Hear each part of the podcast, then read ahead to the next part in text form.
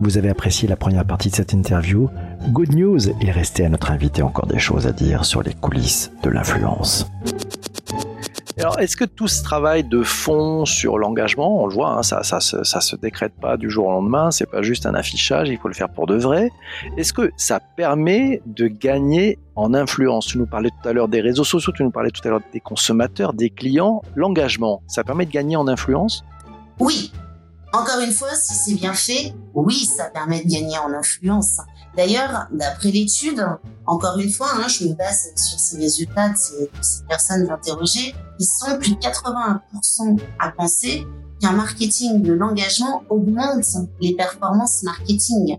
On a vraiment affaire là à une vraie stratégie marketing qui permet d'augmenter l'influence. La question c'est quelle influence et auprès de qui? Ce qu'ils nous disent d'abord, c'est que ça permet d'augmenter l'influence auprès des collaborateurs, donc en interne. C'est eux qui vont être le plus impactés et qui vont être le plus influencés par la stratégie d'engagement de la société. Et c'est normal parce que c'est les premiers touchés. D'ailleurs, il faut que ça passe par là. Parce que un engagement de société, ça se décrète pas et ça s'impose pas en externe ça se vit et ça transpire en interne. Donc l'influence, elle va partir déjà de l'interne. Et ensuite, hein, tout ça pourra euh, aller vers l'externe, notamment sur les réseaux sociaux, mais aussi auprès des clients. Et c'est comme ça qu'on arrive à développer petit à petit une véritable stratégie d'engagement. Et c'est évident que quand on s'engage, ben, on passe, euh, on engage plus euh, ses, publics. C'est comme ça que ça marche. Hein. Donc oui, ça peut être un véritable atout dans sa stratégie d'influence. Mais encore une fois, faut que ce soit vrai, faut que ce soit bien fait. Sinon, euh, ça va engager sur les réseaux sociaux, mais pas nécessairement de la bonne façon. Donc les, premiers influenceurs à convaincre, ce sont les collaborateurs, c'est ça? Ce sont les collaborateurs et d'ailleurs, les répondants de l'étude nous disent que la meilleure tactique pour promouvoir une stratégie euh, d'engagement, c'est euh, l'employé advocacy ça part vraiment de là. C'est comment je, je, fais vivre ça en interne, comment chaque personne de l'entreprise garde toujours en tête quelle est la raison d'être et l'engagement de l'entreprise pour que à chacune de ces décisions, ils se disent mais est-ce qu'on est bien en phase avec euh, ce que l'entreprise est et ce que l'entreprise peut être ou euh, est-ce que là je suis pas tout à fait dans le coup On part de l'interne, ça arrive à l'externe de toute façon, le contraire ne fonctionnera pas. Donc, donc par rapport à ce que tu nous disais sur le, fait que cette étude constate qu'il y a un boom du marketing, de l'engagement, on peut prévoir qu'il y aurait un boom de l'employé d'Ocassi dans la foulée? Alors je pense, oui. Euh, je pense que ça, c'est inéluctable. Si on veut vraiment travailler son marketing de l'engagement et le rendre euh, authentique, il faut euh, que ce soit diffusé par les gens en interne, les gens les plus proches de la société. Donc, la direction en premier lieu, les employés, les clients, enfin, tous ceux qui ont vraiment eu affaire en direct avec la société, puisqu'il faut que on s'assure, le marketing de l'engagement, c'est un marketing de la preuve. Hein. On peut pas dire, euh, je suis une, une entreprise engagée et, pas donner des preuves derrière ce marketing de la preuve, il va passer par euh, diffuser ce message et le faire relayer par les personnes les plus proches de l'entreprise, par les programmes des employés advocacy. C'est là où on touche à comment marketing et RH ensemble. C'est la nouvelle paire, hein, c'est ça Il y avait le marketing et les commerciaux, et maintenant on revient. Alors c'est exactement ça. Euh, je pense qu'il y a eu l'ère où comment on arrive à bien travailler son marketing avec le service commercial en mode comment on génère un maximum de, de business et là, on est plus sur un plan comment on fait bien travailler ensemble les RH et la communication pour justement diffuser les valeurs de l'entreprise, la raison d'être de l'entreprise et les engagements pris par, par l'entreprise. Il y a un nouveau rôle des marketeurs dans ce contexte de marketing d'engagement, c'est aussi d'embarquer et d'accompagner la RH dans euh, ces stratégies de, marque employeur notamment Les entreprises qui ont mis en place des programmes d'engagement nous disent euh, en majorité qui sont pilotés par le service marketing et communication. Mais pour une part non négligeable de ces entreprises, c'est piloté par les RH. Et puis il y a encore une part je, je, qui touche les, les 20%, hein, donc une entreprise sur qui est allé sur ce terrain-là, qui a carrément une cellule dédiée.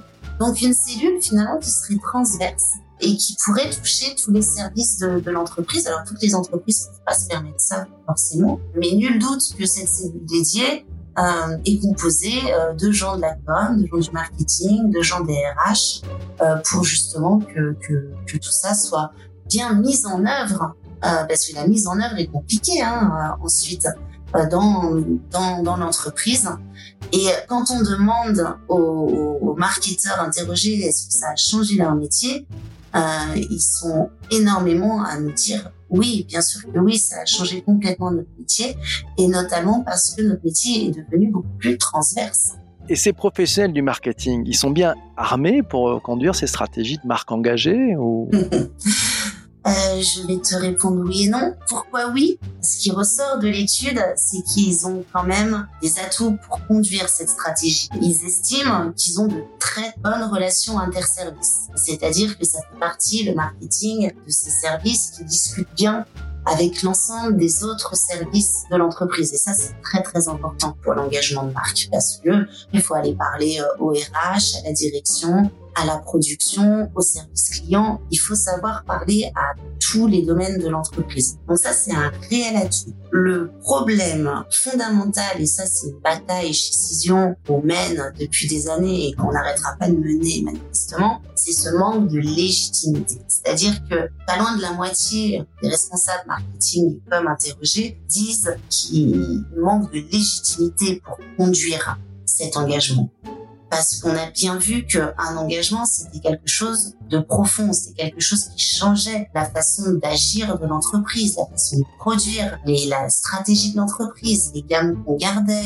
qu'on enlevait, pour pouvoir prendre ces, décisions, il faut quand même avoir euh, de la légitimité pour pouvoir imposer ces engagements et dire au directeur de la finance attends, je, vais te parler de quelque chose qui s'appelle l'engagement. Il faut que tu m'écoutes. Il faut que tu prennes une heure, toi et toute ton équipe, pour que vous compreniez vers où on va. Il faut avoir quand même une certaine, une certaine légitimité, parce que sinon, je pense qu'on est tous d'accord que dans les sociétés, bah, je prends la finance parce que c'est l'exemple le plus flagrant, ils ont rarement une heure à donner à ce genre de, de, de réflexion parce que c'est quelque chose qui les intéresse pas, ils sont plus dans le concret en général. Pour ça, il faut quand même arriver à avoir assez de force. Et puis surtout, il faut avoir l'écoute de la direction.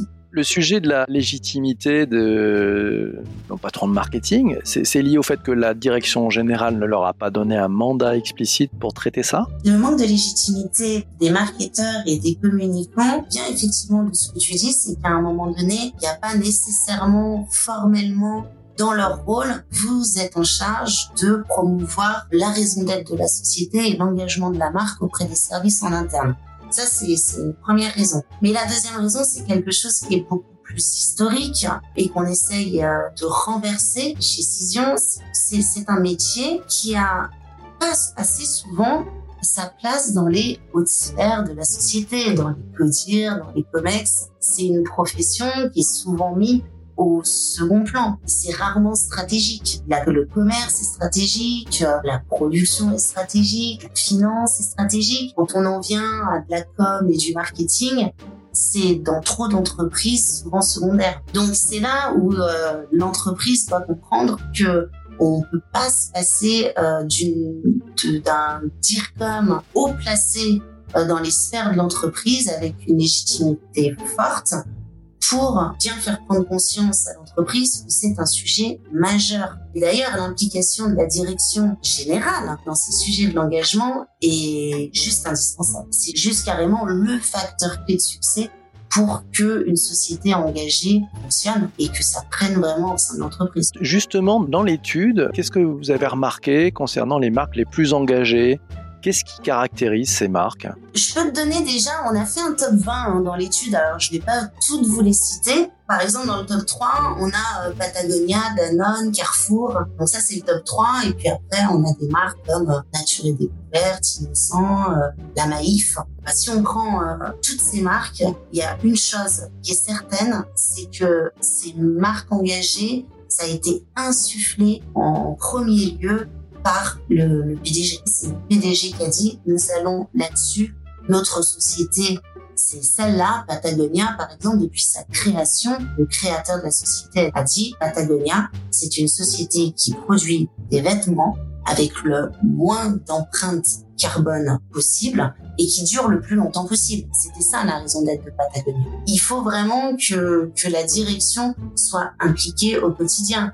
La Maïf, Monsieur Demurger, c'est le premier porte-parole de la mission de la Maïf. Il a écrit un livre récemment. Moi, je l'ai vu dans au moins trois, quatre conférences. Il y, est, tout le temps. Et c'est lui qui donne le là. Il faut que ça parte d'en haut parce qu'on a trop tendance à considérer sinon euh, que c'est encore euh, euh, oh bah c'est ces histoires de communication, c'est pas très important, c'est la com ou le marketing qui divague un peu, on pas les pieds sur terre ou ce genre de choses.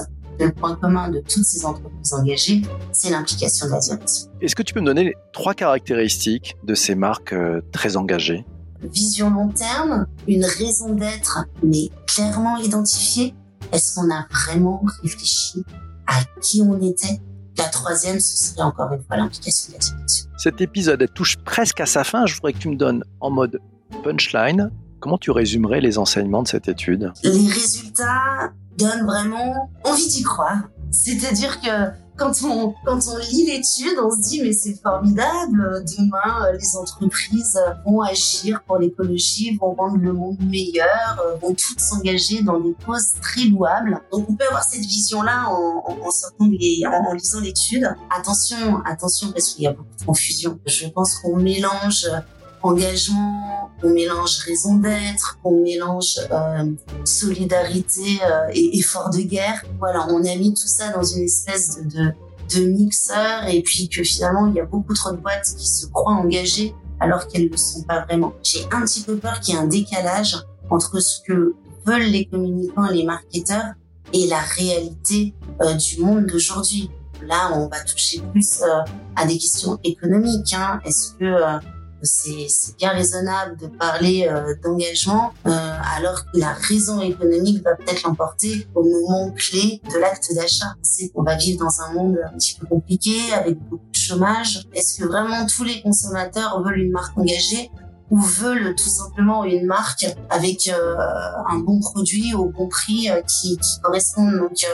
Je pense qu'il va quand même falloir revenir à la réalité, qu'il va falloir revenir sur qui est ma cible et quelle est ma valeur ajoutée sur cette cible pour s'engager au bon niveau. Ça, ça pour moi, c'est très important. Je voudrais juste citer un exemple. Je voudrais prendre le cas Amazon parce que je pense qu'on adore taper sur Amazon donc euh, j'aimerais bien un petit peu euh, ne pas les défendre parce que je vais pas défendre euh, le côté non éthique ou le côté je paye pas mes impôts ou je traite mal mes employés. Mais à un moment donné, ils sont quelque part, ils ont quelque part un bouclier pour être armés contre tout le bashing et, et tout ce qu'on peut dire contre eux.